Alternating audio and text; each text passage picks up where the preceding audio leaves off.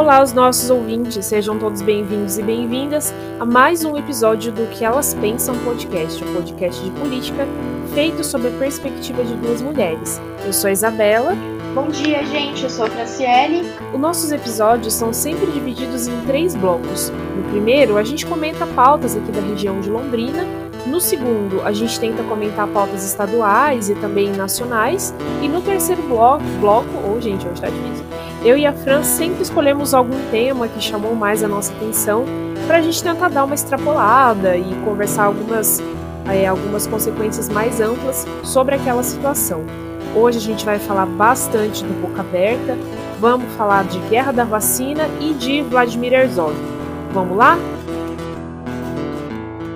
Bem, gente, então nessa última semana né, nós tivemos algumas mudanças na, no cenário político local, em Londrina, porque nós contamos com indeferimento da candidatura do Boca Aberta, né, candidato pelo PROS. É, o candidato disse que vai recorrer da decisão e ele segue em campanha. Essa decisão foi tomada pelo magistrado, juiz, o juiz Maurício Bauer, é, que colocou que não a candidatura dele não é possível porque ele teve né, o seu mandato é, de vereador cassado em 2017 por quebra de decoro parlamentar ele foi multado pela ação da Blitz na saúde, que configurou aí quando ele ia é, às unidades de saúde da cidade para ver como estava sendo feito o serviço. E aí, para tentar pagar essa multa, ele fez uma vaquinha virtual. E, e aí, devido a esse, a esse rolê, ele acabou né, sendo é, perdendo o seu mandato como vereador. É, essa impugnação ela foi proposta pelo Ministério Público e pelas coligações do Marcelo Bellinati, do PP, e do Tiago Amaral, do PSB. A gente, é, essa impugnação da candidatura do Boca Aberta já era esperada, eu acredito que fazia parte já do cálculo político da campanha dele. Porque, em virtude de todas essas questões que ele já carregava antes de se candidatar à prefeitura de Londrina, não teria como ele, é, enfim, ele tem aí a cassação do mandato dele como vereador, e a sentença, é, a sentença da impugnação, né, ela faz também menção a uma condenação criminal, que foi confirmada pelo Tribunal de Justiça também. Eu joguei no Prajude o nome e o CPF do, do Boca Aberta, né, do Emerson Petrive, para tentar localizar qual que seria essa ação. Na segunda vara criminal, tem mais ou menos tem mais de 10 ações cadastradas em nome dele, e na pesquisa do Projude, quando você joga lá o nome e o CPF do Emerson Petrive, aparecem 391 registros de ações cadastradas. Claro que uma parte dessas ações ele é autor, tem coisas que provavelmente não tem a ver com, com, com a atuação política dele, né? Mas, por exemplo, me chama a atenção ver aqui, quando você abre a pesquisa do Projude, ele começa a mostrar os processos do mais antigo para o mais recente.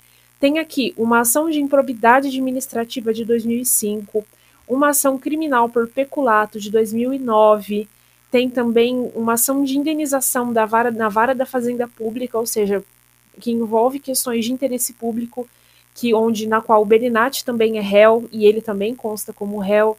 Então é uma pessoa que traz uma bagagem muito grande de envolvimento com, com é, questões muito problemáticas, com crimes de improbidade, enfim. Eu, pra, no meu entendimento, a minha leitura da situação é que essa a cassação que ele teve na Câmara no último mandato de vereador foi uma, uma, um movimento muito mais político do que qualquer outra coisa, sabe? Porque ele já tem milhões de motivos, ele já tem vários problemas, vários rolos com a justiça, só que ele é uma pessoa que, como eu posso dizer, que eu, eu não sei até que ponto o Boca Aberta realmente se encaixa no jogo político, sabe? Para poder ser é, aceito e tolerado, enfim. Para mim, é, o, essa quebra de decoro, né, que a Câmara dos Vereadores reconheceu como motivo para caçar o mandato dele, foi um movimento mais político, sabe? De tipo, você está nos atrapalhando, então estamos tirando você do jogo. A gente comentou já em episódios anteriores, ele, se, ele, ele conseguiu assumir a cadeira de deputado federal é, através de uma liminar. Ele entrou com uma ação na justiça, conseguiu uma liminar, que é uma decisão provisória, para conseguir assumir o cargo de deputado federal, Mas, via de regra, quando ele foi caçado pela Câmara aqui de Londrina, ele ficou inelegível. Então, ele já não poderia, em tese, concorrer a nenhum outro cargo político, sabe? É, por isso, eu acredito que essa impugnação que foi publicada durante essa semana faz parte do cálculo, faz parte de algo que ele já estava esperando que acontecesse. A narrativa que ele tem feito, né, de comentário em cima dessa situação, é de que é perseguição política, de que querem fritar ele, que querem acabar com ele, e que ele vai indicar, ele tem até hoje para fazer isso, domingo, dia 25, vai indicar o filho, o Boca Júnior, é, que segundo ele é a mesma coisa. Sim, ele disse isso né, na última quarta-feira, em entrevista à Folha de Londrina. Tem feito uma série de entrevistas né, com os candidatos e ele colocou exatamente isso. É, e vai muito nessa leitura que você tem colocado, né, Isa, que ele já, já provavelmente já prevendo que isso fosse acontecer, falou né, que aí entraria o filho dele. É, em relação também ao contexto local das eleições, nós falamos no último episódio que três candidaturas né, estavam aí com, aguardando essa questão do deferimento. Além da, da candidatura do Boca Aberta, também a candidatura do Barbosa Neto e do Júnior Santos Rosa, né, do Republicanos, que tá, fez coligação ali com PSL e Avante.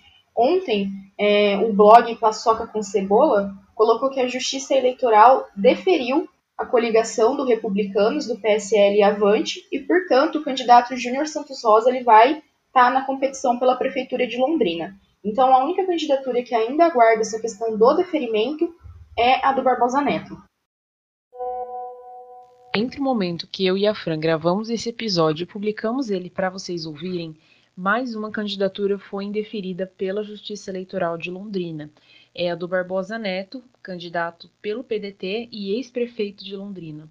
O motivo do indeferimento da candidatura dele é uma prestação de contas que foi julgada improcedente e no meio desse ano, aqui em 2020, mas essas contas são referentes ao mandato dele como prefeito de Londrina lá no ano de 2011 e 2012. Já faz bastante tempo, é uma questão antiga, mas como a decisão saiu agora e as contas foram julgadas improcedentes, ele tem os direitos políticos bastante limitados e não vai poder concorrer à candidatura. Assim como o Boca Aberta, ele deve recorrer dessa decisão e ainda esse jogo pode mudar, o tabuleiro pode ficar diferente na próxima semana.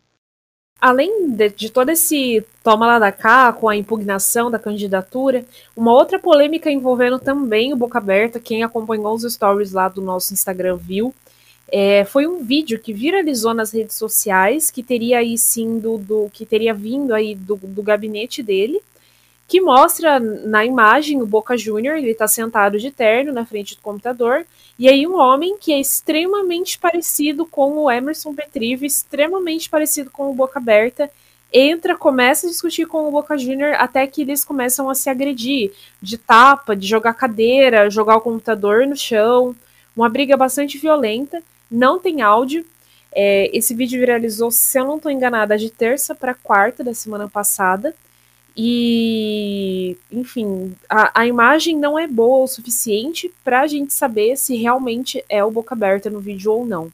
Mas parece muito. E ele soltou uma nota, nas, é, uma nota, vírgula, uma arte feita no Paint, falando que é, no vídeo quem tava é o irmão dele. Como se, né? É meu irmão, gente. Agressão de jogar cadeira, computador no chão, super normal todo dia uma dessas, mas era meu irmão, fiquem tranquilos que não era eu. Então. Eu acho que. Como diz, essa família é muito unida, né?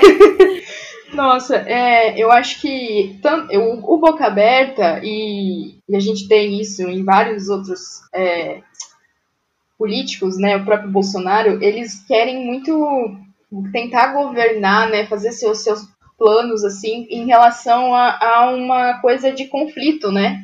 Fica criando conflito para ganhar visibilidade, chamar atenção, aí fica postando esses rolê aí, né? Tipo, de briga, que taca as coisas tudo pra cima, daí vai lá e faz arte no Paint, tipo, né? Nesse naipe, né? Enquanto isso, as questões estruturais mesmo vão ficando deixadas para segundo plano, né?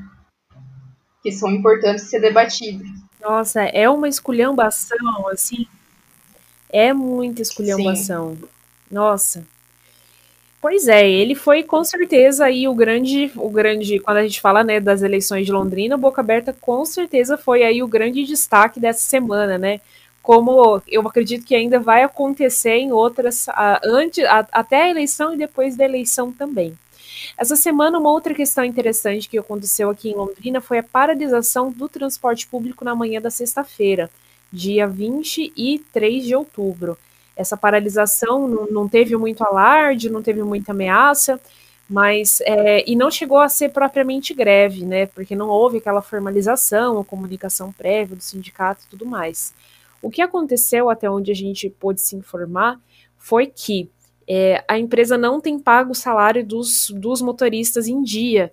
Tava, o salário estava sendo pago em duas parcelas e estava atrasado. E aí, diante disso, os motoristas se reuniram na porta da garagem, ali da Transportes Coletivos Grande Londrina, e impediram a saída dos ônibus. E é, aqui em Londrina, para quem está ouvindo né, de fora, a gente tem duas empresas que fazem o transporte público, a Londres Sul que faz mais a região sul, alguns distritos, e tem a Transportes Coletivos Grande Londrina, que faz a maior parte da cidade, né, quase todas as linhas. E aí a Transporte Coletivo Grande Londrina ficou com os ônibus paralisados nessa sexta-feira. Parece que a circulação voltou só lá pelas quatro da tarde, né, Fran? Em nota, né, a TGCL disse que por conta da pandemia, a, o número né, de usuários do transporte público diminuiu consequentemente, tem sido mais difícil fechar as contas. Então, disse que iria tentar uma conversa com a prefeitura para ver se consegue né, viabilizar aí um encaixe melhor e manter a, a questão do pagamento aí de tanto de, de cobradores quanto de motoristas que fizeram então essa paralisação. Mas uma coisa que eu gostaria de chamar a atenção também nessa, nesse caso, Isa, é que me incomoda assim um, um pouco aí é, ver o que você pensa disso também, é a forma como às vezes alguns meios é, noticiam como se a questão da paralisação fosse uma, uma culpa do trabalhador, meio que colocando assim, trabalhador contra trabalhador, sabe? Eu cito aqui um exemplo, por exemplo, do, do portal 24 Horas, que, que coloca, né, na, na manhã dessa sexta-feira, a população de Londrina foi pega de surpresa com uma greve de funcionários da TGCL, e aí a reportagem né, segue falando dessa questão da, de que a população foi prejudicada. De fato, é, é a população, com a paralisação, ela, né, o corte do serviço, ela é prejudicada mesmo. Mas é, eu acho que, talvez no imaginário isso contribui muito para tentar colocar trabalhador contra trabalhador, sabe? E não se discutir, tá, eles estão paralisando, mas porque eles estão sem receber o salário, né? É bastante comum essa abordagem, né, da gente acabar, é, até dos próprios veículos de imprensa, dos veículos de imprensa reproduzirem essa narrativa de que se tá tendo greve, é porque tem alguém que está insubordinado, alguém que não está agindo conforme a regra, sendo que, meu, pô, os caras são sem salário, Sim, sabe? Os caras estão recebendo em duas vezes um salário que tem que ser. O salário tem que ser pago por lei, tipo, uma vez por mês, né? Porque é o, é o combinado da convenção da, da coletiva da categoria. E aí, é, a culpa é deles, que estão sem receber, sabe?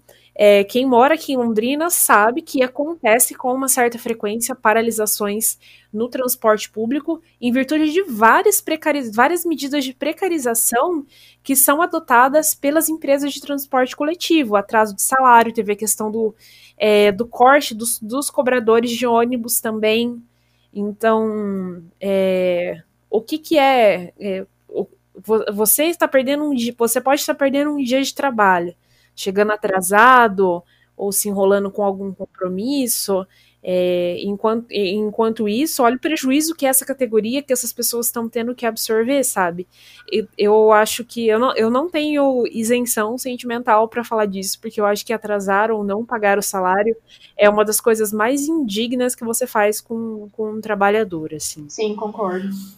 É, mudando um pouquinho de, do o nosso foco, é, um último assunto aí do nosso primeiro bloco. Essa semana, é, o HU da UEL começou, anunciou que está organizando é, visitas guiadas para os pacientes portadores do novo coronavírus. É isso, Fran? Bem, eles têm, né, o HU, então, ambulatório, ele também vai atender pacientes com sequelas, né, de Covid-19, tá passando um carro aqui, gente que provavelmente você deve ter ouvido. Ah, no Brasil todo. Com... e, e aí, então, é, porque se tem, né, inúmeras pesquisas que colocam que grande parte das pessoas que tiveram Covid, elas apresentam sequelas, né, da doença, então é, ele, ele vai oferecer esse serviço via SUS, né, de forma gratuita, para as pessoas que precisarem. E aí, essas sequelas que ainda estão sendo estudadas, né, mas que podem comprometer tanto questão pulmonar, de coração, rins, né, entre outras. Esta é a segunda iniciativa em hospital público no estado do Paraná, que está então fazendo esse serviço. Londrina, que atinge hoje 12.170 casos confirmados de coronavírus, 114 nas últimas 24 horas. Desses, 11.576 estão curados, há 302 óbitos e 292 casos ativos, 231 pessoas em isolamento domiciliar e 61 internadas, sendo 36 em UTI e 25 em enfermaria. A gente vê, né, que na, é, em tudo que a gente tem passado durante essa pandemia, o quanto a rede pública de saúde possui é, ações de vanguarda, ou tem uma organização, tem um, é, faz coisas que. Ah, eu não sei, tipo, a minha, eu não, como, não sei como eu posso explicar, acho que eu tô dando muita volta em vez de ir direto ao ponto e falar logo o que eu tô achando. Eu achei esse negócio muito legal, é, e essas coisas me orgulham do, do sistema público de saúde que a gente tem. Sei que tem vários problemas, tem vários poréns, não é todo lugar que funciona, não é todo hospital que é bom. Existem situações de, de várias. É, existem várias situa situações de precarização e tal, mas é, tem várias coisas que ainda me orgulham no SUS, como esse tipo de medida do HU. O HU é um hospital de referência para toda a região, né? E é um hospital público. Esse ano a gente completa 30 anos né, do SUS. E imagino né, que, como diversos especialistas da área da saúde colocam, se nós não, não tivéssemos o SUS, infelizmente esse, esses dados eles seriam ainda maiores, né? De mortes e da doença, não só, não só do corona, né? Mas de, de todas as outras enfermidades. Encerramos aqui então o nosso primeiro bloco do que elas pensam podcast. Falamos muito de boca aberta, eleições e também de paralisação do transporte. Agora, começando o nosso segundo bloco, acho que o assunto que mais é, bombou essa semana, que foi mais comentado, foi aí a guerra em torno da vacina, né? Claro que a gente já esperava que a corrida pela vacina não ia ser uma corrida calma, tranquila, diplomática e muito centrada ponderada. Seria sim uma corrida suja, com um colocando o dedo no olho do outro, botando a perna para ele né, cair. É, mas assim, acho que ninguém esperava que no Brasil seria essa esculhambação toda, né? Bem, na última semana, essa questão da guerra das vacinas, ela teve assim vários episódios, né? E iniciou então com o Bolsonaro desautorizando publicamente o Pazuello quando ele fala lá que, que seria é, adquirido, foi feito um acordo né, com, o estado, com o governo do estado de São Paulo, e teria colocado que seria adquirido 46 milhões de doses da Coronavac, que é a produzida na China, né, pelo laboratório Sinovac. Só que aí veio ele, então, a público, depois dessa fala do, do Pazuello, dizendo que não, que não seria, essa compra não seria feita. É, segundo ele, né, segundo Bolsonaro, é, João Dória, governador do estado de São Paulo, e essa vacina, é, no caso da Coronavac, produzida na China com parceria com o Instituto Butantan, né, em São Paulo. Então, segundo Bolsonaro, o Dória estaria tentando se promover em cima da vacina, porque ele poderia aí ser um possível nome para estar tá concorrendo com o Bolsonaro nas eleições de 2022, né, pela presidência. Aí, então, ele. E aí também, né, é, em relação às redes sociais, né, vários apoiadores do Bolsonaro, colocando numa. principalmente da ala mais radical, ideológica, né, colocando que a Coronavac seria, por ser né, parte produzida na China, seria então uma vacina comunista. Eu acho que, que eles acham que é uma coisa meio que injetar o sangue de Marx, assim, sabe? Não sei, algo meio Saudades da, das festas de república que a gente tomava o sangue de Marx. Agora parece que o sangue de Marx vai virar vacina. E aí o pessoal é, falou que não, que não quer tomar por conta disso aí, que pode influenciar na, na vida da pessoa. Aí então, né, Dória, aí virou aquele jogo de braço, porque Dória é, tentando reverter essa situação. Pra, pra você ver, né? Dória que durante campanha postou fotinho lá com o Bolsonaro, né? Tá, era, foi um dos apoiadores tudo mais, e vice-versa, e agora eles estão aí na, nessa treta, né? Já faz desde que. antes da pandemia, mas com a pandemia isso se acirrou, né? Acabou o amor, né, Fran? Acabou o amor. Eu vejo assim, né, essa situação da vacina tem vários, é, tem várias facetas que têm que ser observadas. Do que eu vejo, é, primeiro, é, como você bem pontuou, tem muito desse discurso do Bolsonaro contra a vacina da China, é, tem muito de oposição ao Dória, né? Porque o Dória, durante toda essa pandemia, ele cresceu politicamente se opondo às ideias do Bolsonaro.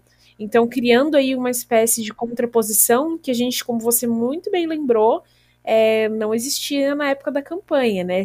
Quem lembra aí, Comitê Bolsodória, eu vi, eu tava. Enfim. E também existe aí uma, é, uma tentativa que eu vejo também de se reaglutinar o, a militância ideológica em torno do Bolsonaro, né? Porque a gente vê é, que a base dele, mais ideológica, não estava sendo muito bem atendida no, nos últimos tempos, com esse Bolsonaro mais mais conciliador, amiguinho do Centrão, Cássio Nunes e etc. É, de quando em quando o Bolsonaro solta uma bravata, né, fala alguma bosta, para também contemplar essa galera. E eu vejo esse movimento é, mais ou menos nesse sentido. É de uma irresponsabilidade tremenda, né, porque ao que tudo indica, pelo que a gente tem visto, a vacina chinesa vai ser a primeira a, a ficar pronta, a ser disponibilizada, e enquanto ele está aí falando esse né, falando esse, esse tipo de merda, tem um monte de gente morrendo. Segundo que. ah, pode, pode comentar, Fran, daqui a pouco eu volto. é que eu, eu gostaria de lembrar também, né, que ontem, dia 24, sábado, ele colocou nas redes sociais, não sei se você viu, Isa, eu vi a notícia e eu fui procurar, né? Eu não sigo ele em nenhuma rede social, mas eu vejo essas coisas e falo, não, é preciso ver com os meus olhos, porque é muito surreal. Ele, ele colocou uma, uma foto com um cachorro e aí na legenda da foto, coitado do cachorro, inclusive, ele colocou a seguinte legenda: Bolsonaro é, vacina obrigatória só, a, só no faísca, que seria o cachorro. Então, né, ele defendendo aí a vacinação obrigatória só uhum. para cachorros, e aí colocando que as pessoas elas não têm essa obrigação né, da vacinação obrigatória, sendo que em, já, em fevereiro de 2020 ele assinou uma portaria, a lei 13.979, em que coloca entre lá as resoluções que a vacinação ela pode ser compulsória é, para tentar fazer a, a, a, questão da contenção da doen das doenças. Então, assim, é, ele mesmo né, desconhecendo algo que ele assinou meses atrás. E aí você tem, né? Eu acho que uma coisa também que é muito importante disso é que, tipo, esses discursos dele, eles empoderam muito a questão da, dos movimentos anti-vacinas. Eu concordo bastante com essa sua leitura, né, de agradar a, a, a ala ideológica que está se sentindo meio abandonada, principalmente dada essa aproximação dele com o Centrão para garantir o governo.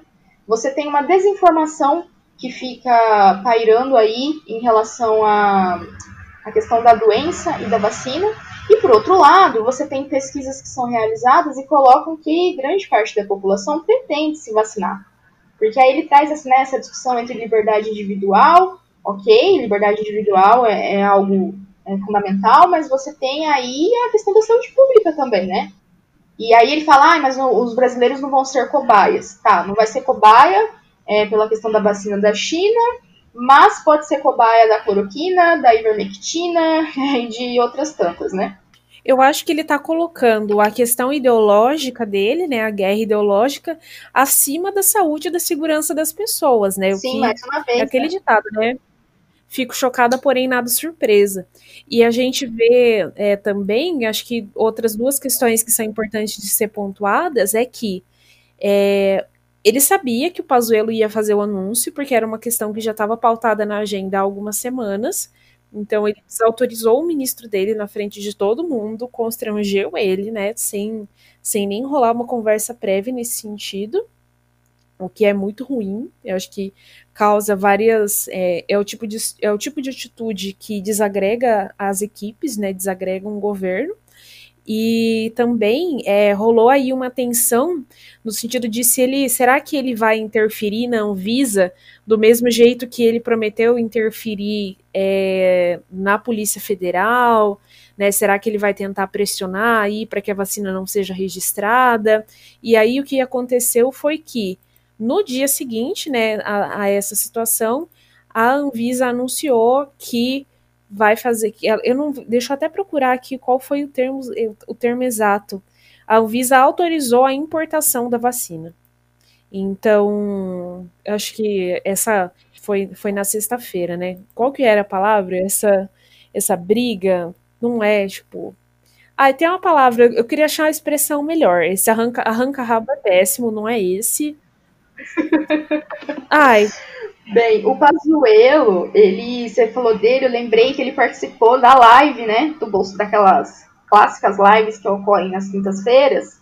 Ele participou dessa última, em que acho que um ou dois dias após essa questão da desautorização do, do Bolsonaro, ele foi lá na live e aí, basicamente, né, abaixando a cabeça para tudo que o Bolsonaro fez, acho que numa tentativa de passar pra gente que tá tudo ok entre eles, né, porque depois desse rolê aí, ficou todo um, uma ideia de tipo, ah, será se, se estão brigados, o que está acontecendo?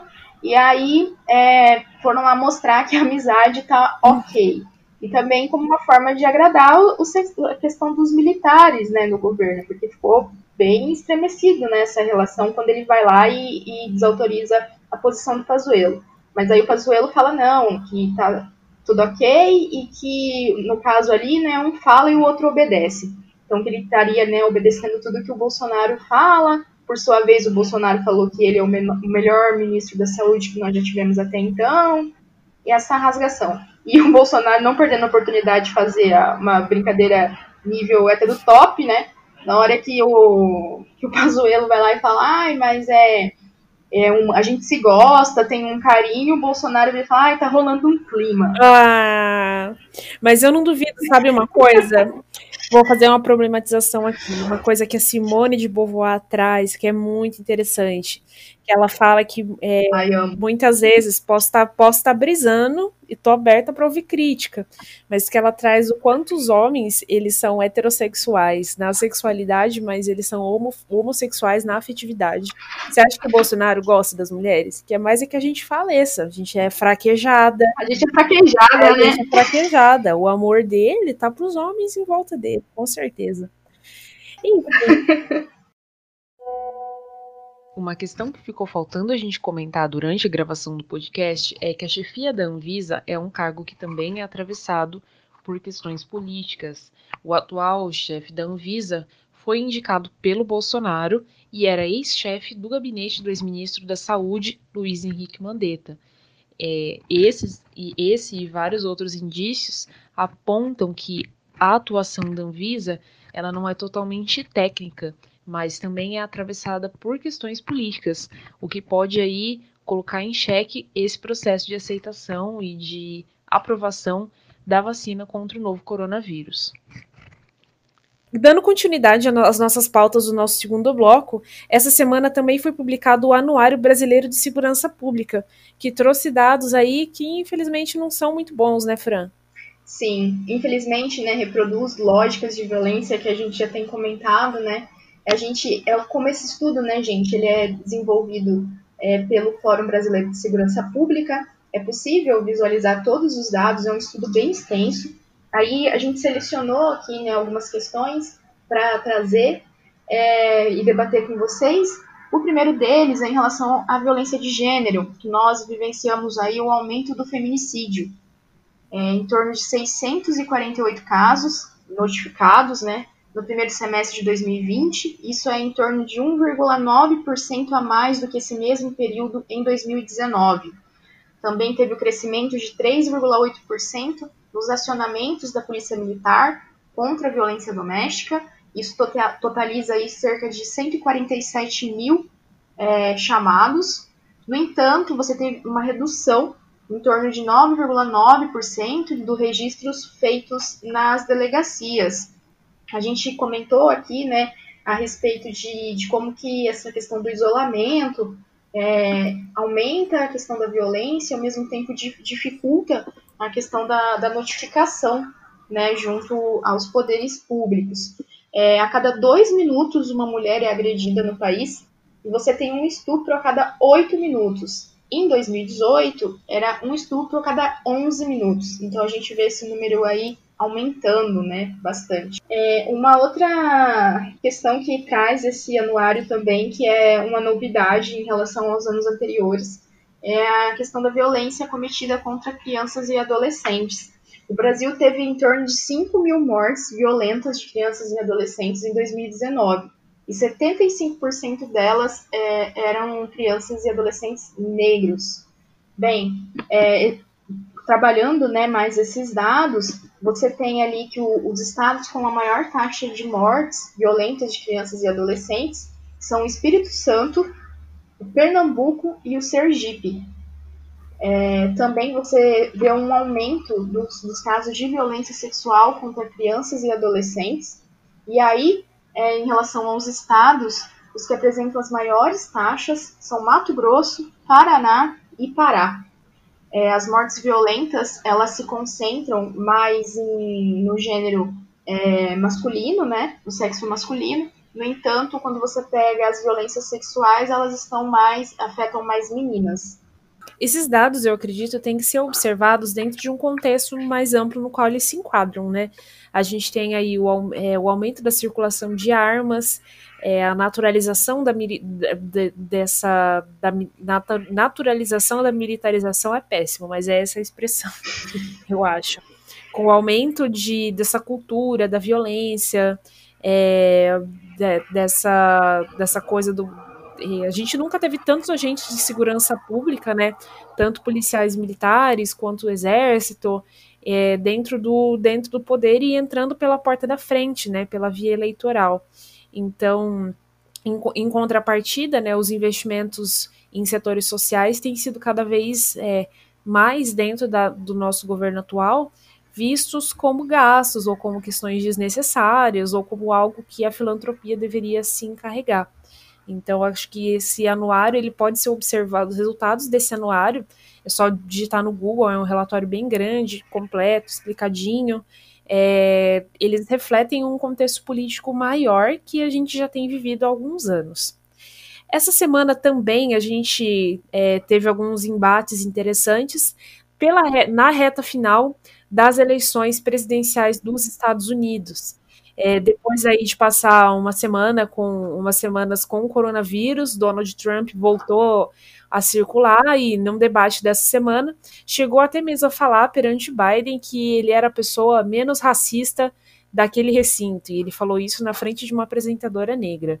É, as pesquisas têm mostrado que ele tem uma, uma preferência bastante atrás do Biden, e a tendência é que o Biden se eleja o próximo presidente dos Estados Unidos, nesse dia 2 é, é, como a gente comentou, né? Eles, embora tenha aproximações, né, ideológicas, e principalmente nós pensarmos na questão do neoliberalismo e tudo mais, mas é, eu acho que o Republicanos ele vem desenvolvendo, né, algo mais ligado à questão do conservadorismo, sobretudo pensando nas questões identitárias, né? Então, eu acho que, que é uma possível mudança, um possível deslocamento aí nessa maior valorização dessas pautas, né, desses movimentos sociais, pensando mulheres, é, negros, pautas é, LGBT+, eu acho que, que, isso é muito importante, até porque a gente tem vivenciado né, uma explosão de, de manifestações, né, vidas negras importam, não só nos Estados Unidos, mas com grande é, força lá, então eu acho que tudo isso vai se espelhar nas urnas. Sim, acho que a gente não tem como é, os democ é, ver, achar democratas, é, eles não são tão, tão melhores que os republicanos. Sim. E também eu acho que é cedo para a gente falar, né, que vai rolar uma guinada progressista. Até teve as eleições da Bolívia essa semana, né, que elegeu um que elegeu aí um sucessor, uma pessoa do mesmo do mesmo partido do Evo Morales, né? É, mas é um movimento importante e acredito que aqui no Brasil vai ter como consequência, é, de alguma forma, o isolamento do Bolsonaro, né? Porque ele tem o, o, o Trump aí como como referência, né, como aliança política e tal. E caso Biden venha a ser eleito, essa narrativa vai ficar um pouco perdida. Não acho que por causa disso é, o Brasil não vai ter relações com os Estados Unidos, né, até porque o Biden já, já falou que tem interesse de é, fundo de auxílio à Amazônia e não sei o que lá e tal, tal, tal. Então, assim, esse diálogo vai rolar. Mas o governo Bolsonaro perde a narrativa, né? E vamos combinar, é um governo que vive de narrativa, né? Enfim. E eu acho que eu acho que você foi muito generosa, Isa. Eu acho que ele é. ele trata o, o Donald Trump como um patrão mesmo. tipo, é, ele é verdade. Ele abaixa a cabeça para tudo que ele fala, né? É um entreguismo assim, verdade. surreal. Acho que isso daí é uma, como patrão, é uma expressão muito boa, gostei. Encerramos aqui o nosso segundo bloco do Que Elas Pensam podcast. É, começando o nosso terceiro bloco, a gente quer falar hoje sobre dois temas. Primeiramente, nesse domingo, dia 25 do 10, faz 45 anos que o jornalista Vladimir Herzog foi morto pelo regime ditatorial. E também vamos conversar, a gente não falou no primeiro bloco, mas a gente vai conversar agora no terceiro sobre a pandemia aqui em Londrina, mas a gente vai dar um enfoque um pouquinho diferente. Vamos começar pelo Vlado, Fran? Bem, gente, então, né, primeiramente, Vlado presente. É, quem foi ele, né? Foi um repórter que contribuiu muito para o jornalismo, trabalhou Estadão, BBC de Londres, é, Cinema, Cinemateca Brasileira, produziu documentários, na TV Cultura também contribuiu.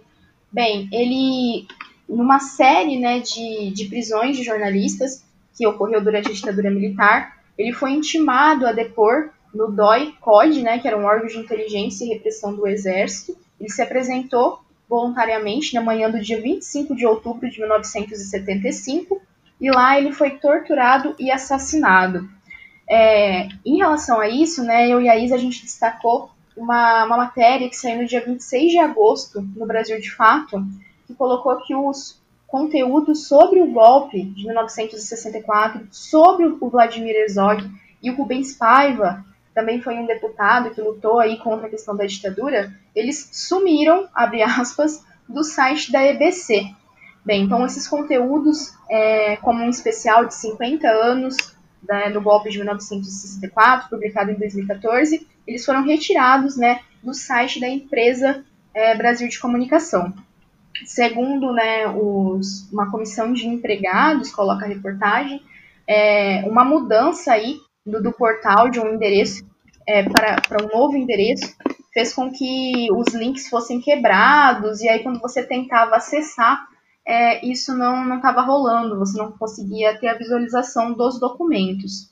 Mas esses mesmos trabalhadores né, colocam que durante, é, após o golpe que teve contra Dilma Rousseff e a assunção do Temer, é, a questão da EBC ela foi se complicando e aí matérias né, que desagravam o governo começaram a, ser censuradas, né, temas considerados sensíveis, né, entre a, como a questão dos direitos humanos, meio ambiente, cultura, passaram a ser mais é, inviabilizados ainda. Sob o governo Bolsonaro, né, a EBC fica na gestão de militares, e aí você tem né, uma tentativa também sobre o governo dele de privatização né, da EBC, então isso é muito sério, né? Porque eu, eu quando hoje quando eu li, e aí eu, tava, a gente estava antes de vir gravar aqui, Isa, eu, eu entrei lá no, no site do, do Instituto do Vladimir Herzog e estava lendo os textos dele, inclusive textos assim muito incríveis. Eu achei uma entrevista que ele fez em 60 com o Sartre, quando o Sartre esteve no Brasil, e a Simone de Beauvoir, inclusive e produções assim muito que, que, são assim um achado e eu fiquei pensando o quanto é, ao você negligenciar e dificultar o acesso a esses materiais o quanto você está roubando uma questão de, de produção da memória, sabe? Da memória coletiva, da memória social que a gente produz a respeito do país, o quanto você tem uma falsificação da história que ocorre não só via redes sociais, você tem livros, filmes, aí entre aspas, né, 1964, entre tantos outros, e, e, me lembrou muito aquela discussão que a Lilia Schwartz coloca, que é uma disputa pelos sentidos da história. Você tem uma manipulação dos sentidos da história. E, e tudo isso me causou assim um sentimento muito ruim mesmo. Porque parece que a gente está meio que sendo.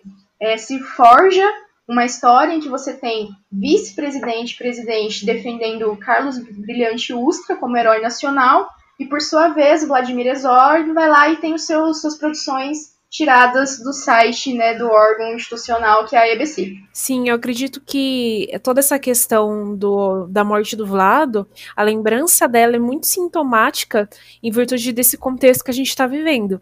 É, a gente não está numa ditadura, a gente não está num regime que é autoritário, por pior que seja, a gente ainda está numa democracia, mas é uma democracia que flerta com esses valores. É uma democracia que admira esse tipo de coisa.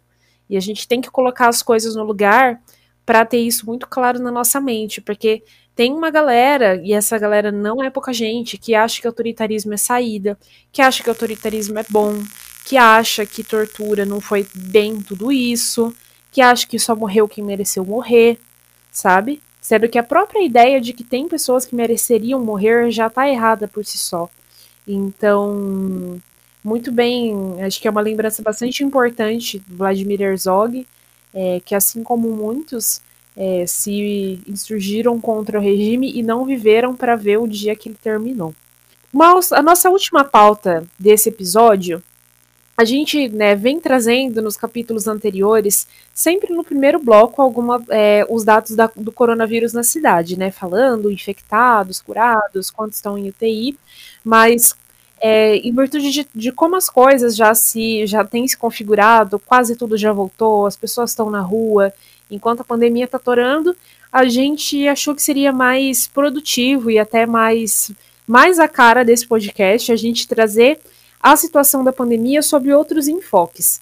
O assunto que a gente quer trazer hoje é, é a gente viu uma notícia aí no portal da Tarobá de que uma festa na favela da Brataque, que é, um, que é um, uma região que fica no conjunto Nossa Senhora da Paz, ali na zona oeste, norte de Londrina, é, um baile funk foi encerrado de uma forma é, violenta pela polícia. Segundo a reportagem, o baile se chamava Baile em Prol da Comunidade. Para entrar era necessário levar um quilo de alimento é, e aí os policiais que fizeram, né, a, que fizeram a operação teriam apreendido aí 27 papelotes de maconha, seis munições. É, a mulher que organizou a festa foi levada para a polícia para assinar um termo circunstanciado, que vai dar origem aí a um TCIP, um, é, um, é, um, é um tipo de autuação criminal, assim. E, e aí, é, segundo né, a reportagem, as viaturas foram hostilizadas, teve tiro contra os carros da PM e tudo mais. É, o que, que a gente acha importante de trazer isso? Não sei vocês que estão ouvindo a gente, quem aqui é de Londrina. Se vocês passarem de carro num sábado ali na Paranaguá ou na Gleba, vocês vão ver que vai estar tá lotado de gente. E vai ter também viatura da PM e vai ter também viatura da guarda. Só que a abordagem, muito provavelmente, não vai ser essa. O que você tem, né, é uma diferença, na, uma seletividade em relação a como que a polícia vai se portar nesses, nesses ambientes, né? Quando a gente fala em bairros de classe média, de classe mais alta, você vê que é, tem até um, um sentido assim preventivo né, de atuação da, dessas forças nesses locais. Por sua vez, se a gente pega na periferia, como nesse caso da Brataque, você vê chegando com extrema violência e repressão, né? Violência aí pensando tanto na questão física quanto na questão simbólica. Porque pelo que a gente pôde entender, né, Isa, se tratava de um evento, tudo bem, é, tem o evento, um baile funk, ia promover a aglomeração, a gente está num período em que a aglomeração é uma das medidas que não é recomendada, né, pela questão da, da contenção do corona, mas é, pelo que a gente entendeu, se tratava de uma ação que tentava viabilizar recursos para a comunidade. E comunidades essas, né, que durante a pandemia têm ficado ainda mais é, descobertas, assim, né, jogadas à própria sorte. Então, é, você tem aí uma repressão chegando e políticas públicas, por sua vez, né, de educação, cultura, trabalho, transporte, saúde, etc., é, não chegam com a mesma efetividade do que quando chega lá né, a polícia. Então, exatamente. Eu, eu acho que a questão para a gente entender a situação seria mais ou menos nesse caminho mesmo. A gente não tá falando aqui que tá certo, que bora fazer baile funk, bora festa, bora não sei o que lá. Mas, é, por exemplo, ontem à noite saí para comer. Enfim, sim, furei a quarentena, podem me julgar. É, e a, a, gente passou ali, por exemplo, na frente de vários estabelecimentos, não sei se é legal a gente falar o nome, mas, por exemplo, ali na Madre, bar, uma baladinha de esquina, que tem um nome, que tem um CH no meio, que fica aí para criatividade de vocês, saber qual que é. E tava torando de gente lá dentro. Tinha muitas pessoas, sabe? Música tocando e tal. É, cheguei a passar na frente de um, de um outro lugar que tem ali na Gleba, que tem é, vários food trucks dentro. E tinha uma viatura e tinha um GM é, ajudando a controlar a entrada das pessoas para não extrapolar o número. É, enfim, e também havia polícia, né? Havia viaturas e tal, mas a postura é muito diferente, né? A postura não vem com essa repressão. Porque é, em contrapartida, por exemplo, eu moro em bairro, né? Eu moro num bairro mais afastado, e aqui a polícia não vem fazer ações de prevenção. Sendo que, assim, aqui em, em, bairro, né? Acredito que quem tá ouvindo a gente, se vocês também moram em bairro, é quarentena freestyle, assim, né? Na feira, na farmácia, o povo não usa máscara, o povo anda na rua sem máscara e faz churrasco na calçada e etc. Então, tem assim uma diferença de abordagem que é bastante nítida, né, e bastante, é, como eu posso dizer assim, que atravessa vários recortes de classe, de cor, de renda, de separação espacial, né? Quais são as zonas da cidade em que se reunia, com certeza é droga e qual que não é, né? Porque vocês acham que porque está na gleba palhando ou está numa zona mais rica da cidade não existe criminalidade? Que as pessoas também não estão usando drogas? Que as pessoas não portam armas de forma ilegal? E aí eu acho que se a gente cruzar um pouco, né, essa abordagem violenta nas periferias e, e aí se a gente pega os dados do, do Anuário Brasileiro de Segurança Pública, a gente consegue entender muito, né, desse, dessa realidade que a gente está que coloca, né, que se você tem crianças e adolescentes morrendo, a maior parte deles, 75%, ne 75% formado né, por negros, e a gente sabe que nas periferias a maior parte da população que mora nesses locais também é negra, então você tem uma, uma reprodução de uma violência que se inicia ali desde a da infância né, dessas pessoas. E que vai influenciar na igualdade de oportunidades, porque vai influenciar a escolarização, oportunidades de trabalho. Então, é, eu acho que para a gente trazer também, quebrar aquele estigma de que muitas vezes as pessoas elas, endere elas enveredam pela questão da criminalidade como se fosse algo, como uma escolha, quando na verdade se torna por falta de opção mesmo que a pessoa para conseguir garantir sobrevivência, né? Sim, porque, é, porque é bem isso. Existe um fator que é mesmo pessoal, que é individual, que é da própria índole, mas também tem muito do estrutural, né? Das condições como as pessoas vivem, da falta das oportunidades, é, da, enfim, da estrutura social que a pessoa é envolvida, dela ser é, engolida por atividades ilícitas pelo próprio contexto onde ela vive. Então, é uma situação bastante complexa Sim. de ser analisada, né? Não dá para a gente passar uma régua só e, enfim, colocar só um parâmetro para poder bater o martelo e dar uma resposta. Mas, enfim, é, acredito que seja isso, né, Fran? Chegamos ao final? Sim, chegamos a mais um é, final de mais um episódio. Sigam a gente nas redes sociais, gente. A gente tem tentado também trazer conteúdos lá, né? respeito dos assuntos que a gente tem debatido, entre outras questões. E também sugestões, xingamentos, enfim. É, mande pra. Desabafos. Sim, mandem pra gente. É, se vocês discordarem da gente também, manda que a gente traz aqui, a gente debate. Nós estamos aqui para fazer a, as problematizações. Exatamente.